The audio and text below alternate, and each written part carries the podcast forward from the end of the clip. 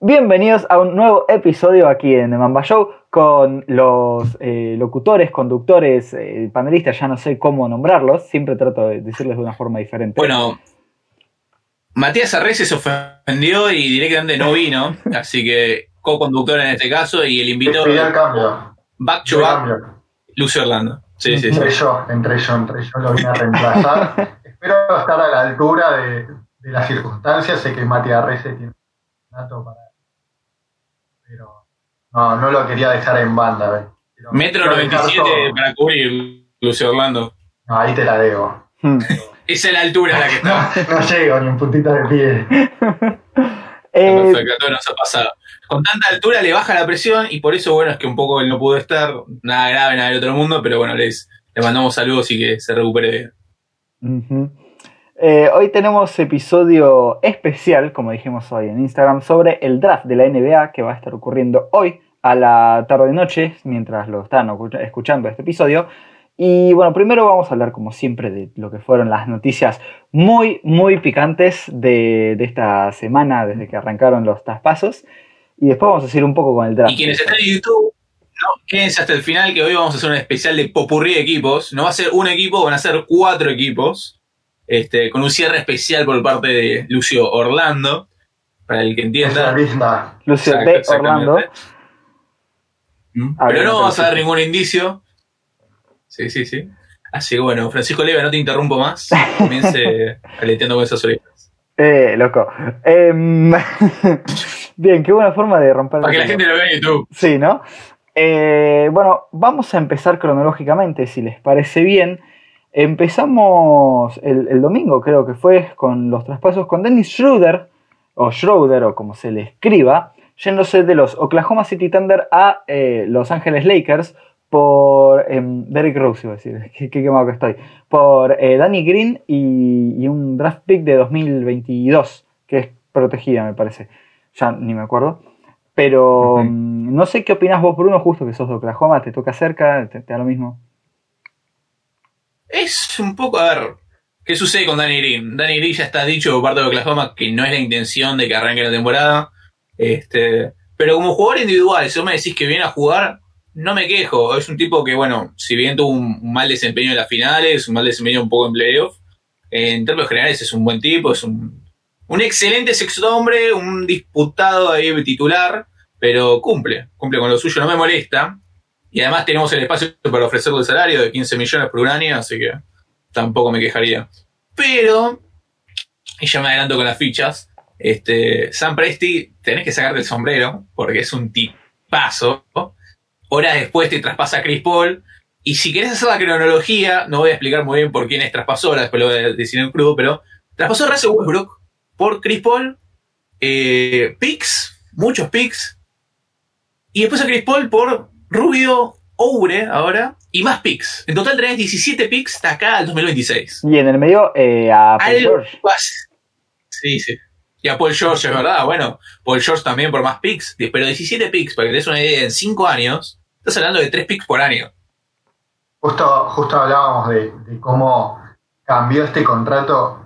Uno de, uno de los peores contratos de toda la liga en, en la forma de, de Russell Westbrook y la enorme cantidad de, de cosas que sigue consiguiendo. Acá tengo la, lista de, de recursos y capitales que Oklahoma y Sam Presti fueron consiguiendo con, con Russell Westbrook. En primer lugar, le una selección del 2024 de primera ronda y 2026 también de primera ronda un cambio de primera ronda en el 2021 y 2000.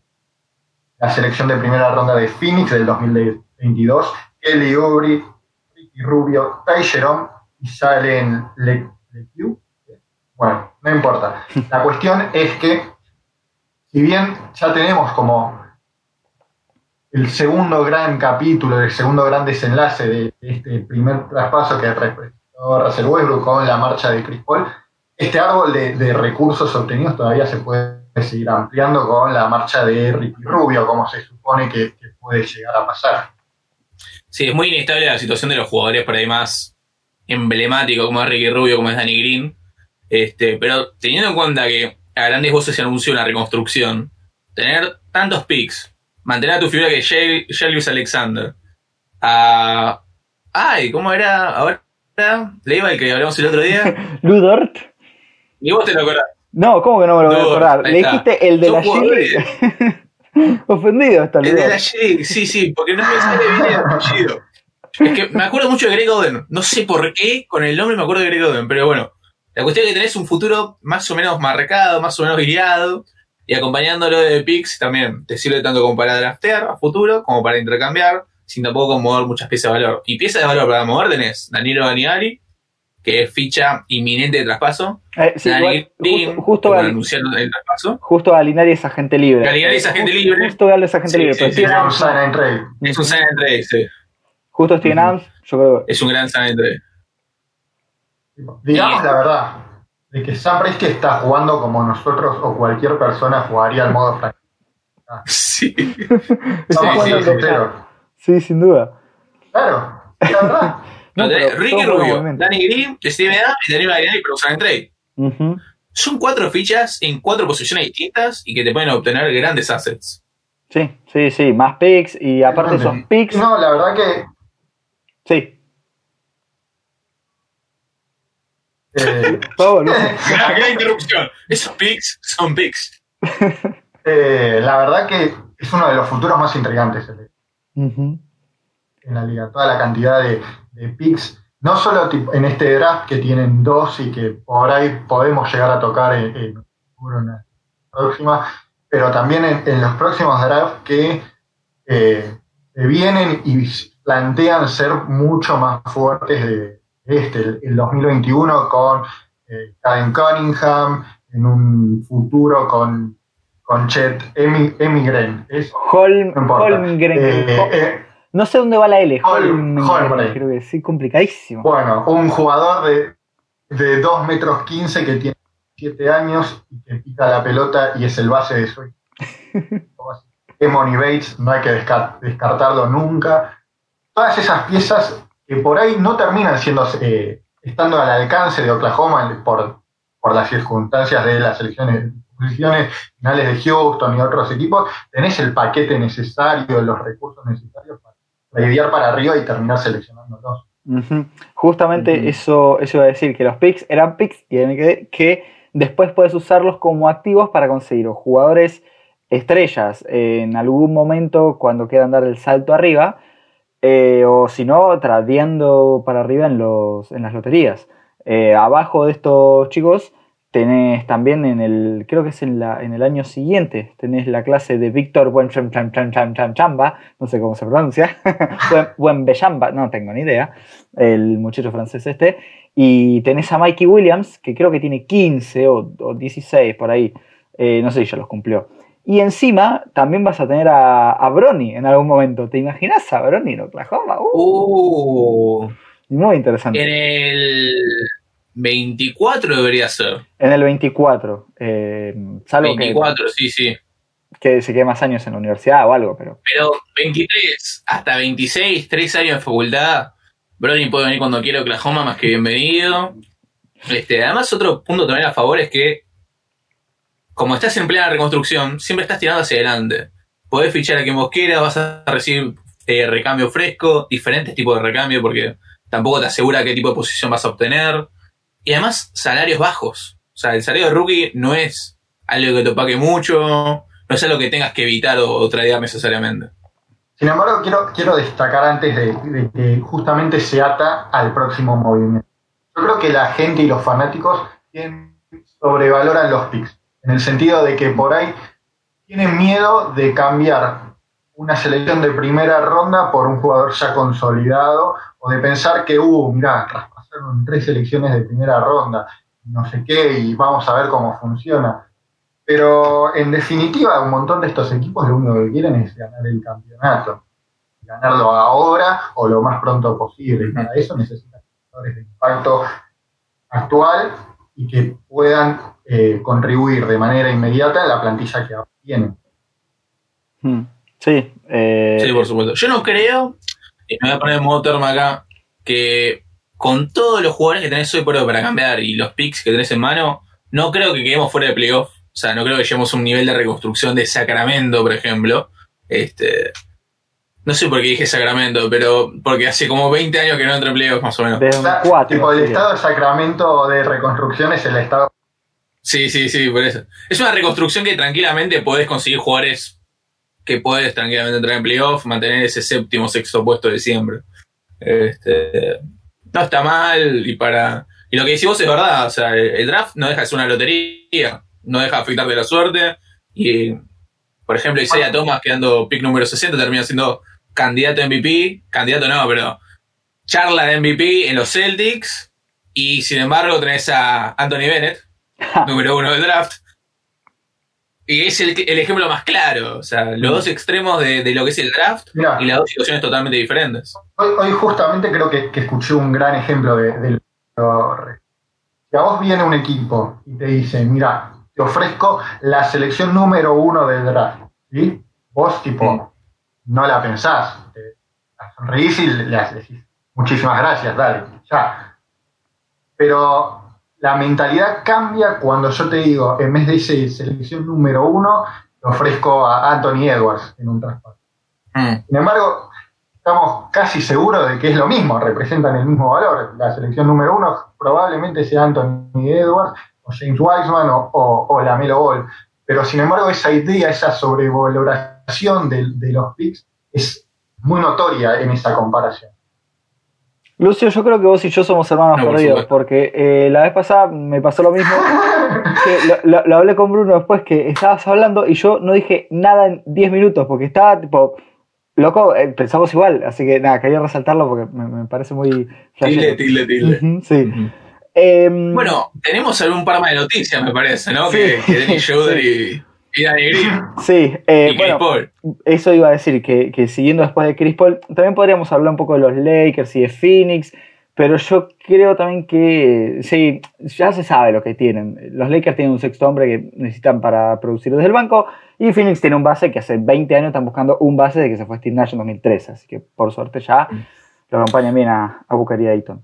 Pero sí, hay que, hay que hablar del elefante en la, en la habitación, que son los Milwaukee Bucks, tratando con absolutamente todo lo que pueden de que Gianni firme ese Supermax ya mismo y atarlo a la franquicia por los próximos cinco años. Un poquito podés hacer referencia a Phoenix en el sentido de que había rumores que Devin Booker se iba a ir y por eso traen a Chris Paul, que es bastante inteligente, bastante justo. Pero lo que hacen los Milwaukee Bucks es una locura. Está O sea, perfecto, pero sí. Milwaukee Fueron a todo o nada, como el artículo de hoy. locura. Ujú. Em, repasando. Es, es, es- impensable, está mal pensado ver el traspaso como eh, Eric Bledsoe, eh, tres selecciones de draft y dos eh, cambios, ¿no? Solo por eh, Holiday. Para mí está mal ver, reflejado así el valor del traspaso. Vos no solo conseguiste a Holiday, sino también que te diste una oportunidad como franquicia de mantener a Giannis Antetokounmpo. Y eso, el valor de, ese movimiento es incalculable. O preferís. Toda la vida vas a de preferir cinco años más de, de Giannis en tu franquicia No hay, no hay duda de eso.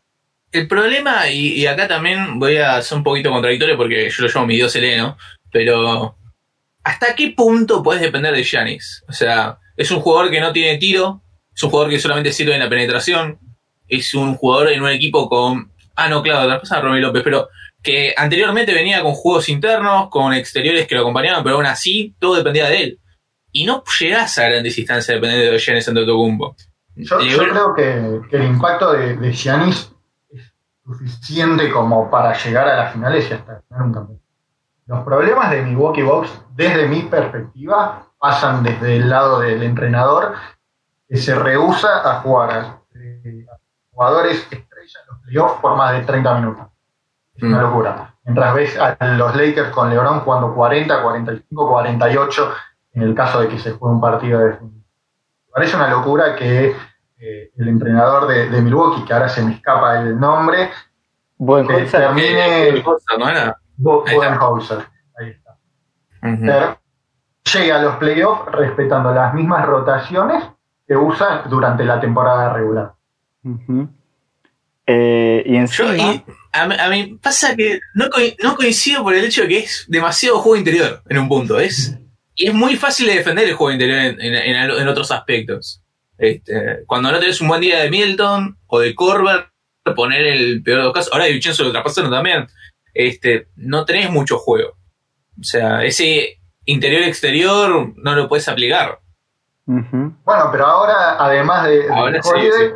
consiguieron Bogdan- Bogdanovich. Bogdan Sí. Entonces, vos podés pensar una, un quinteto inicial de, de los Milwaukee Bucks, donde si bien Giannis empieza jugando como armador de juego, este, este jugador de que agarra el rebote y sale picando para ver que le, le da la defensiva, y después entregar la pelota si no, si no encuentra algún lugar y postearlo abajo y que se mueva al- a los Simmons en Filadelfia en esta posición como renovada de, de este dunker spot que es abajo del aro tratando de aparecer como opción ante, ante la descarga de, de un perimetral. Ujú. Sí, aparte- Francisco Leva, ¿qué pensás de todo esto? No, yo creo que eh, Giannis jugando de, de, de pivot, tipo pivot, pivot, lo ayudaría mucho más con el espacio a, a Milwaukee. Y encima lo ayudaría a Giannis porque no tiene que tener la pelota, que se le cierre la ayuda, que sea todo un quilombo para él, como le hizo Miami. Y además tiene tipos que ahora pueden eh, llevar la pelota adentro mucho más que lo que tenían antes. Joe Holiday, la verdad que eh, es, es muy bueno para eso, saliendo del pick and roll. Bogdanovich es más un tirador eh, sniper, pero tampoco podemos negar que no es un tipo que vaya para adentro. Tiene para desarrollar Bogdanovich todavía. Sí, pero, pero no podemos decir que Bogdanovich no, no, no puede ir a- abajo del aro y descargar, así que sigue siendo un upgrade antes que de Vincenzo. Y mm, entonces creo que a Gianni se le va a hacer más fácil las cosas y que tienen una mano un poco más, eh, ¿cómo se dice?, profunda desde el triple con, con Bogdanovich y con Holiday. Con Bledsoe uno venía con mejores porcentajes y demás. Eh, el traspaso Creo- como tal... Creo que. Sí, decilo, decilo después. eh, No, no, sí, sí, Leo, sí, Ah, sí. bueno, ok. Creo que de todos los traspasos de, de que, que tuvimos en los últimos días, el de Bogdanovich por Vincenzo, eh, Wilson, una pieza más, creo que fue el, el mayor robo de todos. Conseguir un, un jugador Sí. del nivel de, de Bogdanovich para sumar a un equipo y completar un quinteto inicial eh, es- está entre los mejores de toda la liga por un jugador es bueno defensivo, pero limitadamente sí. malo en ataque. Wilson, dice Wilson, la verdad que fue un fracaso pero su selección desde la Universidad de Michigan. La verdad, eh, parece que Divac continúa en, en las oficinas del departamento porque si no, no se entiende esto. Y bueno, Mira, es de Vincenzo, Iliasova y Wilson. Iliasova, Ya falta. eso, sí. Eh, y bueno, y por Holiday es George Hill, Eric Bledsoe y, y los picks, que a ver si los encuentro, cuáles eran, eran eh, Tres, tres de primera tres de primera y ronda. dos de y dos de swap deals. Ahí está, nice. Eh, gracias, Bush eh, Dandy. Y mm, bueno, yo lo que, lo que creo es que a Bogdanovich le hace mala fama jugar en los Kings porque son los Kings. Pero por otro lado, dentro de todo, a, a Sacramento lo que le pasaba era que Bogdan iba a ser agente libre restringido, entonces dentro de todo, si alguien le pagaba de más, podían aprovechar eso como carnada para buscar a otros jugadores más jóvenes que, bueno, DJ Wilson, eh. Pero siendo los, los Kings, qué sé yo, contentate con algo al menos. Que no se fue eh, sin, que le, sin que le declines la oferta, eso sería muy Kings. Así que entre todo, algo tienen. Eh, y bueno, y por parte de los Pelicans, los Pelicans se querían sacar encima a Joe Holiday, estuvieron durante todo el último mes diciendo que se lo querían sacar. Y bueno, dentro de todo tiene un buen paquete, tienen, tienen picks eh, a futuro, tienen algo para construir al menos. Si no me equivoco, quedan con siete picks, o no, nueve picks, nueve picks, perdón. Uf, lindo. Eh, los Pelicans quedan nueve picks. Ujú. Y, Nueve picks, sí. y- y lo compararon un poquito con los movimientos de San Presti, me acuerdo. Sí, encima tienen, tienen todavía eh, picks del traspaso de Anthony Davis, tienen un montón para hacer. David Griffin entró y se puso el traje de. Sam Presti. Creo que tuiteé exactamente eso. Eh, pero sí. Sí, exactamente. En el Twitter Ahora. de T, Mamba Show, letra T, Mamba Show, minuto a minuto que voy viendo hasta las 3 de la mañana. Eh, creo que cuatro, ¿eh? creo que lo tiró a las 4 de la mañana. Teniendo en cuenta,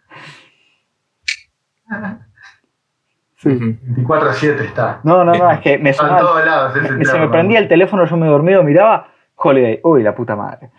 Pero bueno, había que hacerlo. Que capaz que su- suena un poquito más fuerte el nombre de Holiday por la cantidad que se dio, pero la realidad es que tienen razón. En cierto punto era necesario. No sé qué iba con este argumento, me perdí en el medio. Esto se corta, no se preocupen, pero me perdí en el medio. Spoiler. Iba a decir que era No como más resonante por la cantidad que se, se dio, pero, pero me olvidé lo que iba del otro lado del balance. Que- Seguilo vos, Lucio, seguilo vos. Haz un aplauso y seguilo. Dale. Eh, siguiendo el hilo de- del traspaso de Holiday y teniendo en cuenta la, la cantidad de picks que recibió lo- los Pelicans por un jugador que le quedaba un año, casi imposible imaginar el botín de guerra que va a que puede llegar a recibir Houston por. Un jugador que es, está dentro de los cinco mejores jugadores de- del mundo, no hay ninguna duda sobre eso. Le quedan dos años de contrato más una opción de jugador de 47, 49 millones de dólares. Es muy difícil que la rechace por la edad en la que está entrando James Harden eh, a esa altura de, de su carrera. Entonces, los tres picks que entregó más, la- más los dos, dos cambios, como que le complicó, siento que le complicó la vida a, a los Brooklyn Nets, Atlanta o a cualquier equipo que, que busque conseguir a los servicios de James Harden. Hmm. Eh, ¿Qué temita el de Harden? A ver, yo creo que primero Houston. Rechazó una opción de 50 millones para primero Eso, que nada. eso es lo que estaba por decir. Que y las intenciones de, de Harden están sobre la mesa para irse. Este, de hecho, bueno, un video que subió Harden era sacando una tapita, dejándola arriba de la mesa. Expresi- Expresión yankee de no cap, no, no tapa, sería como decir no es mentira o no, no es un chiste. Este, a todos los rumores, se supone un poquito, tampoco se puede decir tan explícitamente por tema de contrato, pero el tema está que los Rockets no se van a querer deshacer de su pieza y, Just, y la barba ya expresó que no se quiere quedar, es como un poco rara la situación ahí. A mí no me gusta. Y además, lo, o sea, lo que tiene Houston es poder jugar un poquito con la desesperación de, los equipos. Por ejemplo, a los Nets salió que le están tirando hasta eh, la bacha de la cocina, algo así, dijeron tipo la expresión. Eh, que, que está bien, los Nets tienen que darlo eh, todo. Y eh, Houston le dijo, minga papi, dame a KD o a Irving y picks. O sea, está bien lo que hace Houston igual, está bien, está negociando muy bien. Es muy difícil para. Se me fue el nombre del nuevo general manager de Houston, pero es muy difícil llegar a una franquicia como Houston, que tus dos mejores jugadores se quieren ir y estar peleándola así de bien. Yo le voy a dar mis felicitaciones, como dice Maluma. Es que tiene las de ganar, porque si no sucede nada, termina ganando Houston en realidad, porque mantiene su pieza. Este, y ya perdieron al general manager de, de antes, que ahora no me acuerdo el nombre, pero era muy bueno, fue el que Morris. trajo a Harden. Morey. Nunca lo voy a hacer por Perdieron a. Mm, perdieron al coach. Si ahora pierden a su estrella, es como que directamente lo que era Houston el año pasado, hoy ya no está, ¿viste? Ujú, Eh, encima querés traspasar a Westbrook, es como que se te cae todo a pedazos. Pero ¿hasta, hasta qué punto podés aguantarlo a un Harden? Claramente no, no quiere estar en Houston y, y quiere ir a, a probar suerte a un nuevo equipo. Sí, podés mantenerlo durante esta temporada baja y entrar a- al inicio de, de la temporada en sí para probar suerte y ver qué onda tiene y ver si podemos pelear por algo. Y si ahí si ves que el, el- el- el proyecto está, está cayendo a pedazos, empieza a fracasar, sí. Ahí te arriesgas a que Harden se lesione. Mm. Uf, Cualquier otro factor externo que te imposibilite o le reste valor al jugador que ahora incalculable. Y aparte hay otros Que equipos que pueden ofrecer más que los Nets. Ponele, perdón, perdón, Bruno, que justo te. Pero ponele que. Así como decíamos, perdón, perdón, pero tengo, tengo que tirar esto. Así como decíamos que, eh, por ejemplo, Westbrook, su único mercado, digamos, son los Hornets y los Knicks. Ahora igual se habló de que podían traspasar por John Wall y demás.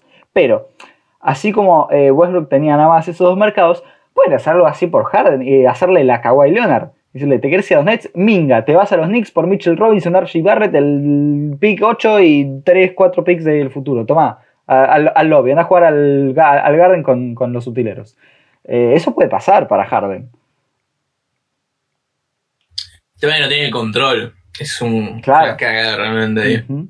Este, Sería gracioso que lo manden. Lo que yo quería decir es que es aún más gracioso que hace. Vos a vos rebobinas tres meses y estás con unos Houston que te dicen: Estamos una pieza de ganar el anillo.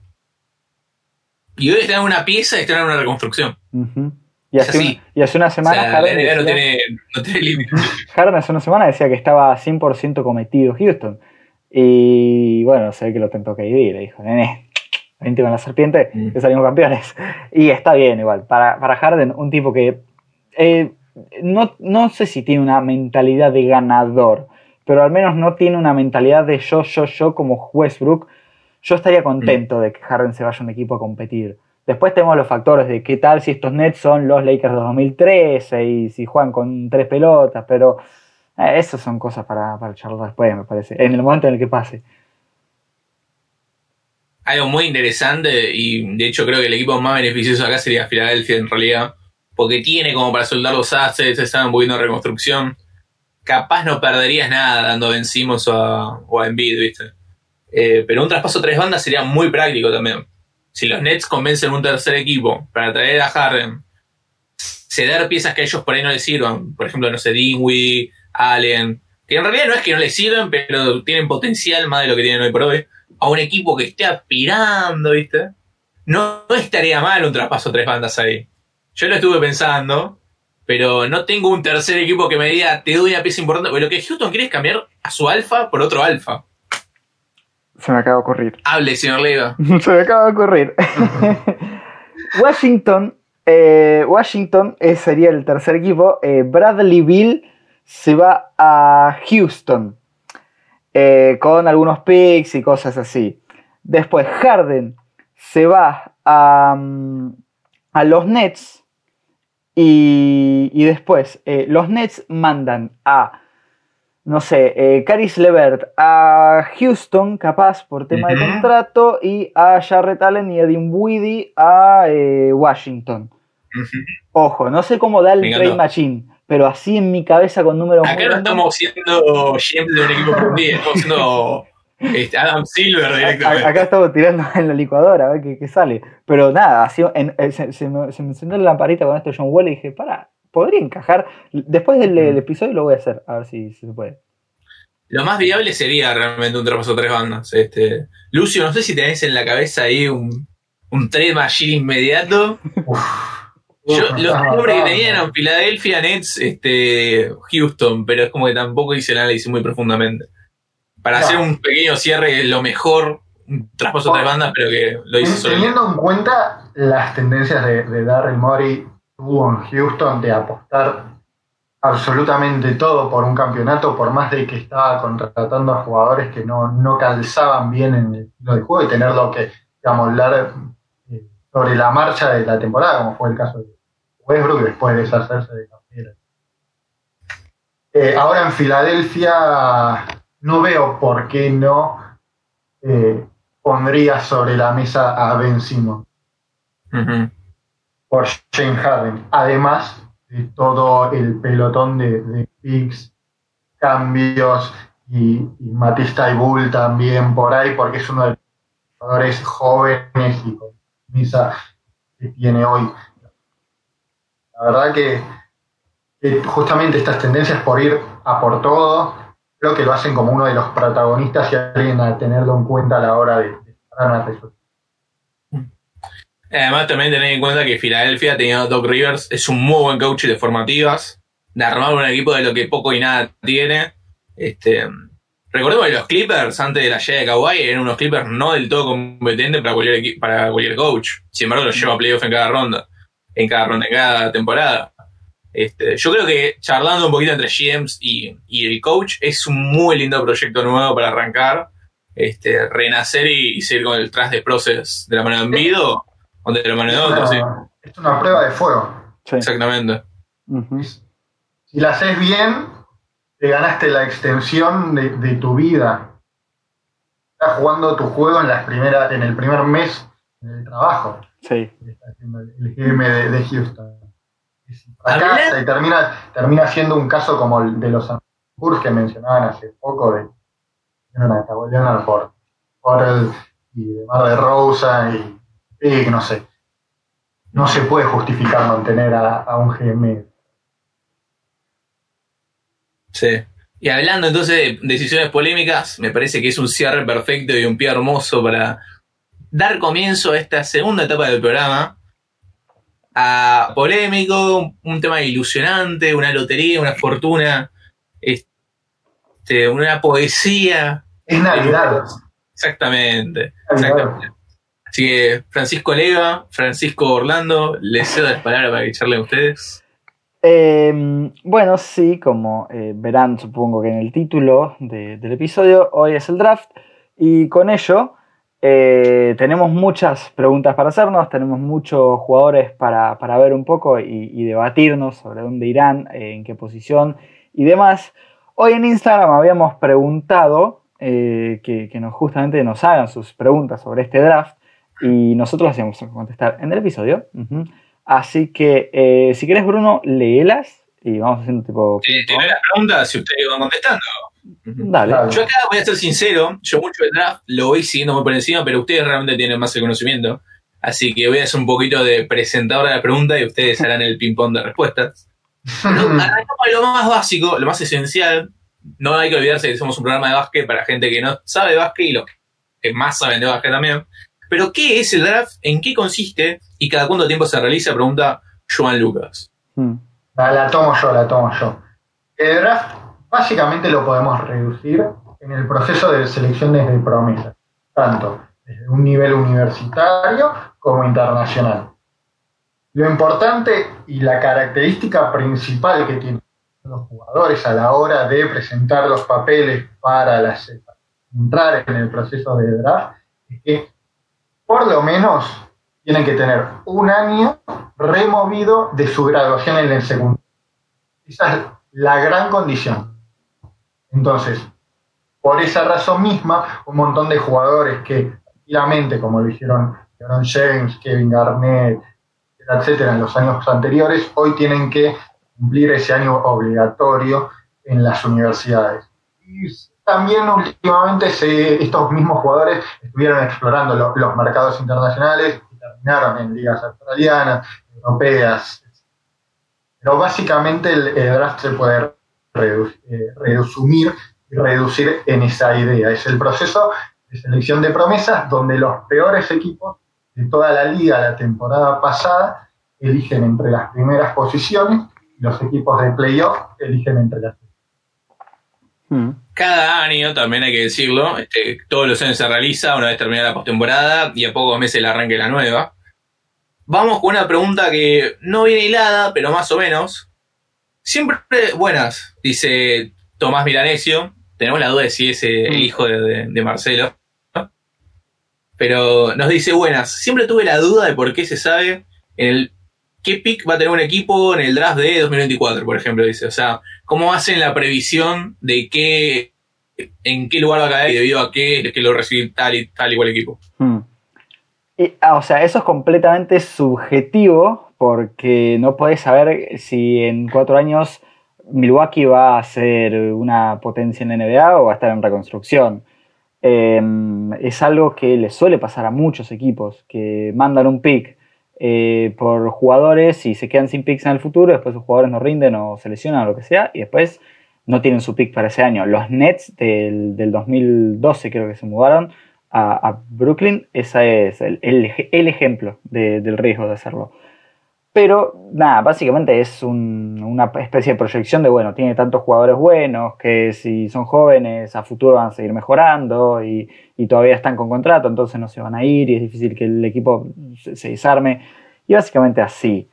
Eh, no, tengo mucho más, es complicado. También es cierto que existen, existen van existiendo obviamente los rankings ESPN de los 100 mejores jugadores, este torneos como los de McDonald's y demás que te van posicionando ideológicamente los picks en torno a cómo se van a ir proyectando. Que van a de 17 años para abajo, justamente, sí. Eh, antes antes de, de, tocar ese tema, quería destacar del draft, que es a medida que se habilitan las elecciones del de próximo draft para ser cambiadas o traspasadas, cada uno de los equipos de los 30 de las 30 franquicias que integran la NBA recibe primera ronda y una de segunda. Entonces, en ese caso, sabemos que en el caso de no traspasarla, todos los equipos deberían tener por lo menos dos selecciones en cada una de las rondas de la NBA. Después, sí, como decía Leiva, esta cuestión de, proyectar a un futuro de cómo una franquicia o una plantilla puede llegar a reforzarse o eh, decaer completamente y jugar a ese juego, a esa apuesta casi de destino para ver si sacaste eh, el vale todo o te, quedé, te fuiste al mazo. Mm. Sí, sí. Este, entonces, bueno, Tomás, nosotros nos quedamos con la duda de si sos hijo de Marcelo, déjalo en los comentarios, por favor. Hmm. Y un poco también lo que charlamos, las previsiones a los picks de Mases al principio del programa, o sea, se especula un poco por sobre lo que se va viendo en, torno a estas cosas. Este, y como dice Lucio, en torno también a las potenciales, a los traspasos y demás. Una apuesta clara sería decir que Nueva York va a tener el primer pick, eso lo puedes decir siempre, y vas a estar un 50-50. así que si querés apostar, puedes apostar a eso. Y ahora tenemos tres preguntas. Tres preguntas por ahí de, jugadores, pongamos entre comillas, del principio, del medio y del fondo del cajón. Primero que nada, vamos con el fondo. ¿Quién va a ser el próximo Anthony Bennett? Hmm. Eh, bueno, yo no sé si lo preguntan por ahí. Arranco, yo. Hmm. Me, gusta el ejemplo de Anthony Bennett porque antes de, de, empezar a nombrar, quiero hacer la comparativa con el draft 2013 con este proceso de selección. Flaco, pensás igual que yo. Es, es, todo lo que voy a decir. Es todo lo que voy a decir. yo me voy a callar y te voy a dejar hablar, pero. Y lo es una pregunta de En el draft 2013, ¿sí? Hasta la mañana del proceso, todo el mundo pensaba que Ben McLemore, un fracaso rotundo en la NBA, iba a ser seleccionado en la primera selección. Todo el mundo pensaba eso. Sin embargo, nada de eso ocurrió algo parecido está pasando con el draft ese. Finalmente, terminó siendo seleccionado por los Cleveland Cavaliers Anthony Bennett, y bueno, eh, el resto lamentablemente no, terminó resultando para ninguna de las partes involucradas. Pero también no solo por el talento puro de, las primeras selecciones de draft hay que sacar la comparativa, sino también en la zona media. En el draft del 2013 podemos destacar Giannis Antetokounmpo, a Dennis Schroeder, a Tim Hardaway, a Andre Robertson, jugadores que uno es un dos veces MVP y es muy difícil replicar las mismas condiciones que tiene, pero el resto son jugadores de rol que creo que son fundamentales para cualquier equipo que aspira al anillo tener alguno de esos. Entonces, en ese sentido, el draft eh, este que vamos a tener eh, durante la noche de hoy es muy similar de que ofrece las mismas condiciones. Ofrece la misma cantidad y una cantidad enorme de jugadores. Pero ahora, volviendo a la, pregunta principal, A, la, pregunta principal es, ¿quién puede llegar a ser el Anthony Bennett? Yo tengo como líder indiscutido de, esta lista de, fracasos a Obi Toppin. Alero, ala pivot, centro, esa mezcla media rara de la Universidad de Tate. No sé qué pensás vos, Leiva, pero yo lo tengo a Topping como gran candidato. Em, a mí lo que me, hace ruido es que, o sea, como en el 2013 vos no tenías un prospecto que vos dijeras, no, este va a ser eh, el próximo Lebron, es como que tiene también esa similaridad de que no es un draft muy fuerte. Entonces vos decís, y qué sé yo, porque no es la culpa de un jugador ser el uno del draft y después no rendir y fuiste el uno, sos un bust. Porque el hype y, el talento viene acompañado. Si es una clase mala, un jugador que en el draft de, no sé, 2003 iba a 20, acá puede ir uno. Entonces es, es un poco injusto para, los pibes decir que son el próximo Anthony Bennett, pero si tengo que elegir a alguien, yo creo, yo, diría Anthony Edwards, que encima está proyectado a ser primero. Lo peor de todo es que me gusta, pero eh, no, le cuestiono la motivación y la ética de trabajo. Por eso nada más. Eh, con, con Weissman me pasa algo parecido. Eso sería más una, un Andrew Wings por ahí que, que. Claro, exacto, pero es que no siento que haya uno que vaya a ser horrible, horrible. Siento que es todo un draft de jugadores que como piso van a ser eh, buenos jugadores de rol. Entonces, tanto nivel de fracaso no creo que haya en los puestos tan arriba. Eh, pero Edwards y quizás eh, Weissman, pero porque es desconocido, jugó tres partidos este año, entonces es un poquito una bola ahí sin conocimiento mucho. Mm. Algo que no tampoco tenemos conocimiento mucho es el caso de, alguien que nos toca más cercano. Y estamos con el medio del cajón. Hablamos de Leandro Bolmaro. La pregunta de Juan Discalé. ¿Ven a Leo Bolmaro como un robo en el draft? Hmm. Jugador que se lo proyecta a mitad de tabla. Mitad para arriba, obviamente, pero, pero sí. Yo lo a Volmaro y no es, y no es para faltarle el respeto, ni, mucho menos, por favor. Es, un jugador súper talentoso y que tiene un gran futuro en la NBA, pero realmente como un Denny Abdija en, descuento, en oferta. Son dos jugadores que ocupan la posición de alero, pero que se destacan más en ese rol de, de point forward. Un jugador perimetral que está encargado de generar y trasladar la, pelota en media cancha y generar ocasiones de, media cancha para, para su ofensa.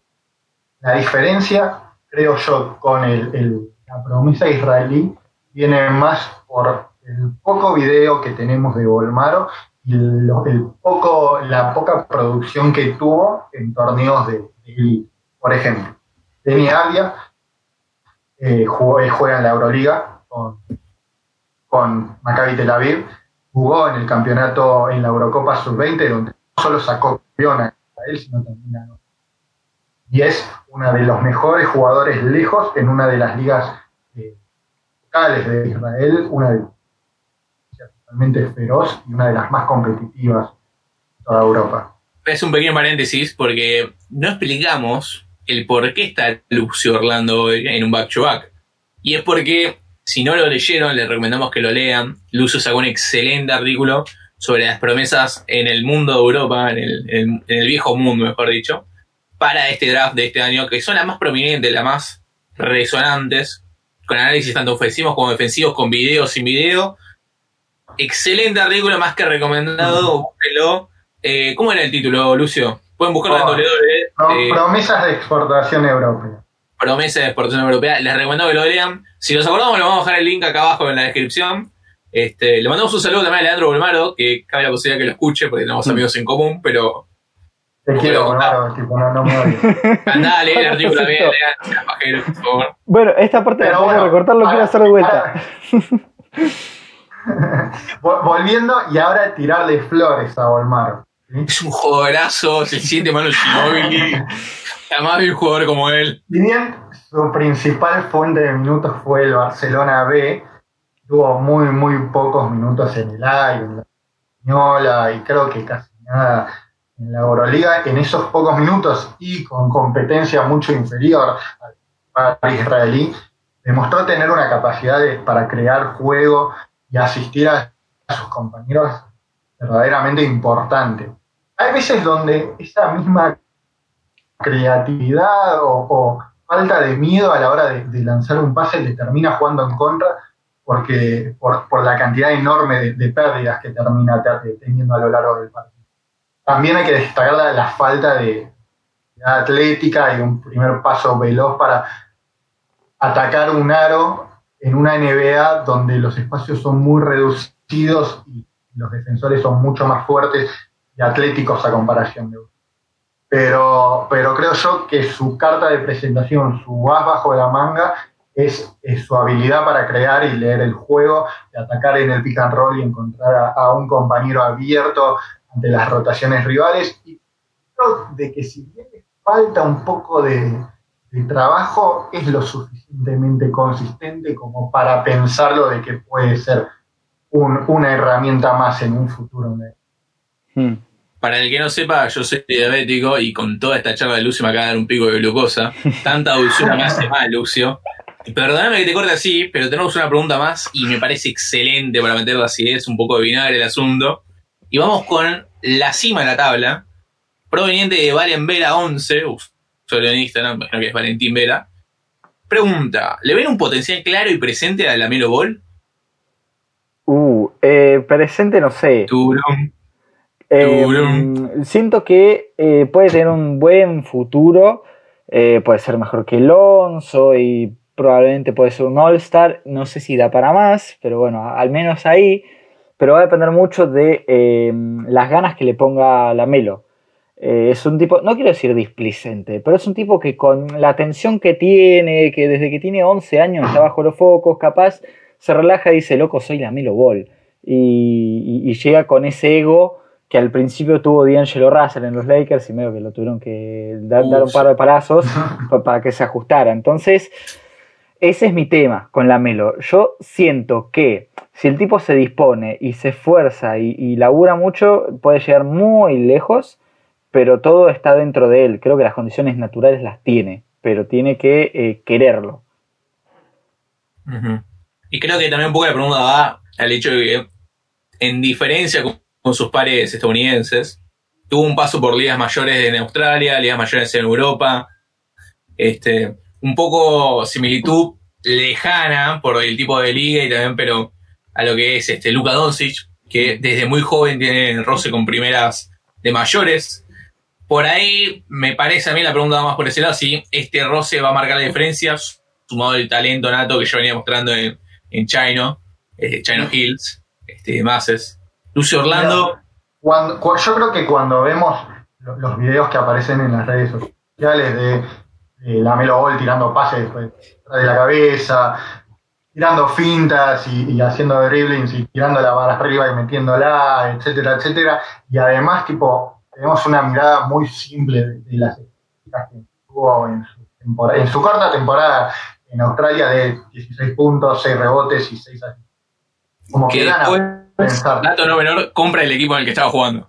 Exactamente. Casi lo compró. Da para pensar de que tiene un, gran potencial. Me había olvidado de eso. Pero yo creo que es uno de, las promesas o prospectos más polarizantes en este proceso. Y no es un título menor porque gran parte de los jugadores que van a estar siendo seleccionados durante la noche de hoy cumplen las mismas condiciones. La Melo Ball tiene el problema de que, a pesar de eso, números en, pocos minutos, lanzó nada más un 39% de campo. Yo creo que ese es un factor determinante y que pone un techo a, las, al talento y el potencial que, puede tener.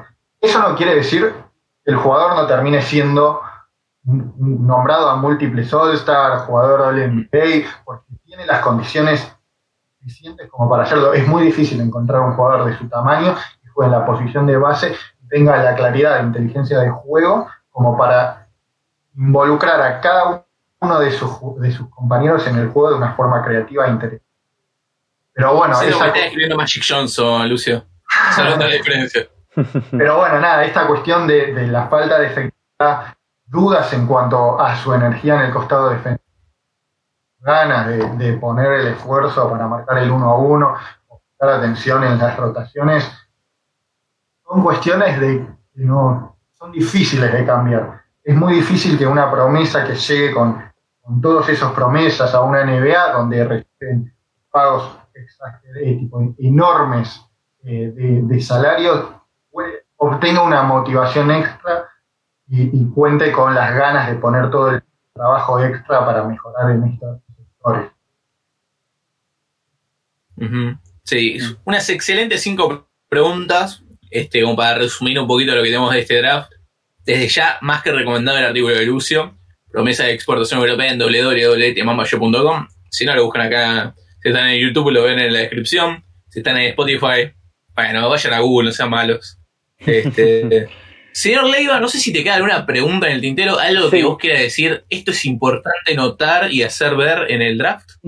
Eh, sí, teníamos acá un par de incógnitas que habíamos planteado con, Lucio. Hoy a la tarde estábamos pensando en las incógnitas, sí, vale la redundancia, sobre este draft.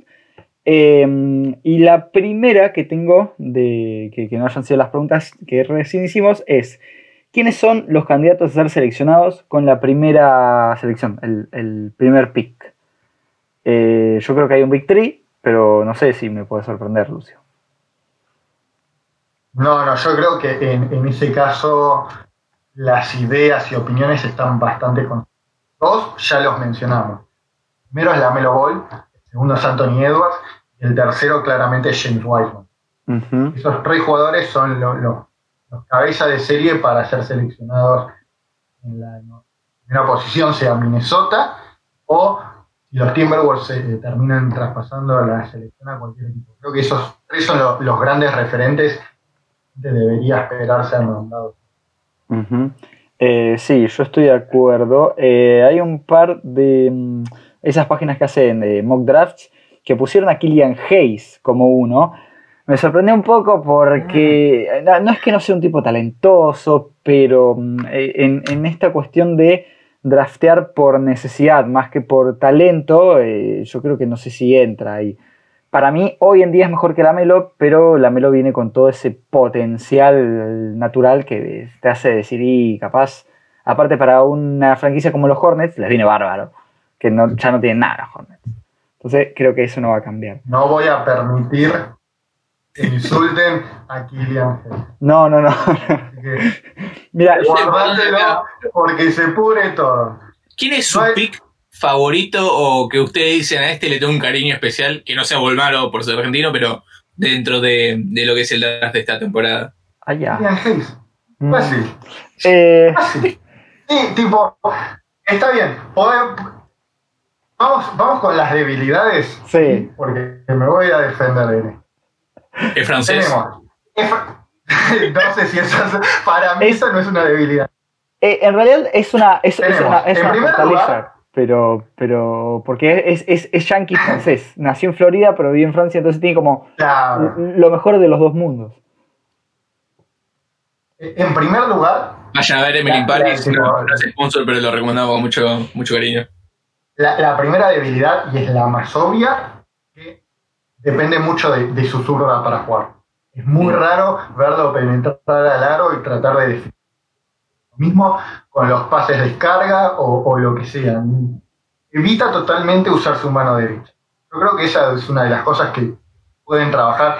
Si llegaste a jugar en un nivel como es la, Eurocopa, que es la segunda división continental eh, del viejo continente, tenés el talento necesario como para corregir esas, esos pequeños detalles. Eh, la otra cuestión, creo que también es, muy importante destacar y corregir, es el 29% que tuvo de efectividad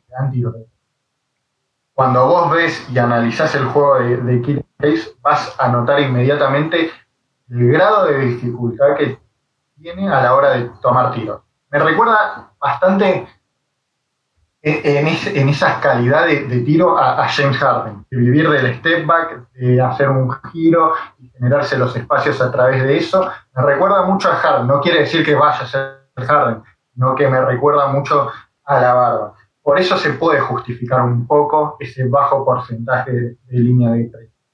Pero creo que también para ayudar y reforzar mi, razonamiento tenemos que ver el porcentaje de que tuvo desde la línea de.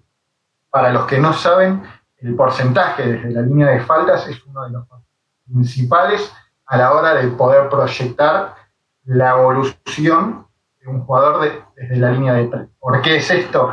porque vos cuando vas a la línea de tres se supone que tenés una mecánica de tiro ya instalada. Para meterlo consistentemente tenés que repetir esa mecánica de tiro de forma ininterrumpida y casi, eh, sí, también permanentemente la misma. Entonces, si vos logras demostrar que tenés esa habilidad, ¿por qué no se va a traspasar a un tiro de tres? ¿Entiendes?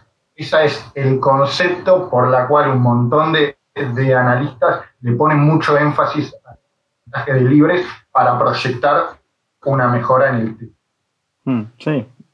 Francisco Leiva, que no sea Killian Hayes, que no sea Leandro Bolmaro, que no sea Bruno Andy. ¿Quién es tu promesa favorita del draft? Eh, yo tengo un poquito de debilidad por. por eh, para que se me. Ahí está, se me fue vuelta. Eh, Dani Abdilla, Abdilla, Abdía, yo creo que es Abdía porque él en su Instagram lo tiene sin la J, como para, que, se la pronuncien así, me imaginaba. Qué difícil. Eh, no sé muy bien porque me gusta. Supongo que es europeo. Llevó a Israel a, dos mundiales en el sub-16 y el sub-20. Salió MVP. Es como que es, un pibe copado que juega la Play. Es uno más de nosotros. Eh, Te juro, te juro. Es que es un pibe así. Eh, las historias que sube no las fantasmea con, tirando al aro y eso. Tira cosas jugando al Fortnite y eso. Entonces, como que eh, te puedes relacionar, anda. Loco, yo lo mismo que vos pero vos eh, sos un crack de 2 metros 6. Em, no creo que vaya a ser. No creo que vaya a ser un Luka Doncic porque eh, la creación de tiro es algo que un poco le falta, eh, no tiene mentalidad de anotador principal de un equipo, pero sí me gusta cómo maneja el timing del ataque, cómo tiene paciencia para las jugadas. El pick and roll es poquito más en desarrollo, pero dentro de todo lo maneja bien y bueno, todas más, más cosas que tiene que mejorar. El, tiro de tres, la mecánica un poco. Yo siento que eh, hace un tiro a lo, a Ray Allen, por ejemplo, no, no tipo la efectividad, pero Ray Allen saltaba y después la tiraba. Eh, y Denia Abdilla, Abdilla, Abdilla, Abdilla, ya no sé cómo pronunciarlo, hace algo bastante parecido, que primero hace el impulso con las piernas y después la tira con los brazos. Entonces, eso le cambia un poco el ritmo al tiro y yo creo que lo tiene que mejorar un poco. Pero después que yo me parece un buen jugador, siento que eh, en, ataque es una buena segunda o tercera opción, si puede seguir desarrollándose, en defensa tiene un buen motor, eh, no es un shot blocker, pero dentro de todo eh, perimetralmente zafa. Creo que desarrollándose todos los años constantemente puede ser un tipo te iba a decir Otto Porter, pero hoy en día Otto Porter es muy malo, pero Otto Porter en los Wizards eh, me parece un buen piso, al menos. Eh, y después yo espero que siga creciendo un poco más. Mm. Eh, bueno, bueno, yo no tengo ningún favorito. Este, confío plenamente en sus decisiones. Espero que el público haga igual y que Adam Silver también. Este, a pedido de Francisco Leva, el, el número pide. no, a mí me encantaría de dos a los Warriors. Uh. Estaría interesante. Uf. Pero bueno, última pregunta de la noche, este, que va a entrar en este episodio. Nosotros vamos a seguir con el siguiente segmento del episodio de YouTube, hablando del popurrí de equipos, pero no nos adelantemos. La pregunta importante es, ¿qué equipo, este, siendo ustedes, que se van a beneficiar más con este draft? Hmm. Es una pregunta muy grande, que también engloba tres de los que van acá en el popurrí, pero de todos los equipos, ¿quién se va a beneficiar más? Eh, yo supongo que Oklahoma tiene que ser uno, em, claramente, porque está en ese proceso de drafteo. Y después me parece que algún que otro contender, eh, por ejemplo los Celtics que tienen el pick 14, creo que puede agarrar un chico que con un contrato bajo le pueda producir bastante bien, eh, ya con la cantidad de guita que tiene sobre el, el cap space. Y después los Hornets. Eh, porque son los Hornets y algo necesitan los pobres Hornets. Lucio Orlando. Acaba de, sonar Una la respuesta. Un caballito de negro era. Eh, pero, ¿por qué los Hornets? Para, pausa. ¿Ves que pensamos igual? la, historia de los Hornets es una historia negra, donde no hay un momento de, ilusión entre los fans. Están necesitando cualquier pizca de, felicidad. Y yo creo que por fin en un draft donde no hay un, claro candidato al número uno, como fue cuando sacaron la peor temporada de la historia de la NBA en el draft de Anthony Davis, no conformándose con, con Kid Gilchrist, creo que estar en la posición número 3 es muy favorable. ¿Por qué? Porque vas a dejar que un montón de equipos te maten, tratando de, escalar a las primeras dos posiciones. Y a vos te va a quedar un jugador que si bien por ahí no era tu primera elección, ¿sí? porque creo que su primera elección es la Melo Ball y de paso pasen por ahí no, no llega a este lugar, vas a estar feliz porque cualquier pizca de talento, de, emoción, de capacidad atlética que llegue para reforzar esa plantilla, es algo que no, no contaba eh, los Hornets durante la, temporada pasada y los últimos cinco años, exceptuando a, a Kemba Walker. Eh, Así que Antes. Kemba. Sí. Decilo. Mm. No, en realidad me equivoqué, no, pero no, no era Kemba, era Hornets Ah. y, y Boston, pero sí. Es lo mismo. Hmm. Me se decían corta, se que-. Ok, para. me decían que los. Lakers iban a jugar contra Kemba. Sí. Olvídate. Eh, ¿Cómo quieren hacer cierre, muchachos? Eh, para, yo quería que tiremos un top 5 así bien rápido, bien rápido, tipo en 10 segundos el top 5, tu mock 5. Dale, dale, dale. Ok. em, bueno, Lucio, para cerrar, eh, te propongo que en, no sé, 10 segundos, así bien rápido, tires tu eh, top 5 y, y yo tiro mi top 5 a ver si son iguales, si son distintos, quién la pegó más, quién la pegó menos y después eh, sorteamos, no sé, unas medialunas, unas buenas. Bueno, ¿me toman el tiempo? Dale. A la cuenta de uno, dos, tres. Kylian Hayes número 1, Onyeka Okonku número 2, James Wiseman como número 3, número 4 empiezan a ver medio pero creo yo la Melo Ball, número 5, ¿Para quién número 5? Vini Apio. Uh, ok, bien. Eh, yo igual, o sea, yo ya lo tengo, Francisco Oliva, yo ya lo tengo como automatizado Preparado. porque estoy haciendo el Excel. uno, Ujú. dos, tres. Eh, eh, Anthony Edwards a Minnesota, eh, James Wiseman a los Warriors, que capaz lo traspasan, eh, Lamelo Ball a los Hornets, eh, Daniel Brilla a los Bulls y quinto em, Obi Toppin a los Cleveland Cavaliers, que podría ser Onyeka también. Entraste perfecto, señor Francisco Oliva. Es que hoy, Y me parece estaba- excelente momento. Basta, Lega, que te se enteren en el Twitter de Mamba Show, minuto a minuto, segundo a segundo, noche a noche, día a día. Francisco Oliva les responde todas las noticias. no- nos estamos preparando. Este, ya dije minuto, el así que no hace falta que lo. Sí, sí. Pero bueno, con esto dejamos el episodio de hoy en Spotify, en el sentido podcast. Esto no va a entrar en YouTube, pero les invitamos a que vean el tercer segmento. Hoy día especial con Luxio, no está Matías Arrece. Se cansó de hablar de Miami, pero nos quedamos en el este. Vamos a hacer un pequeño popurrí de cuatro equipos. Y presten atención, porque capaz que a algunos les interesa. Cleveland Cavaliers, Detroit Pistons, Washington Wizards y Luxio Orlando Magics. Acá no por nada lo dejamos para el final.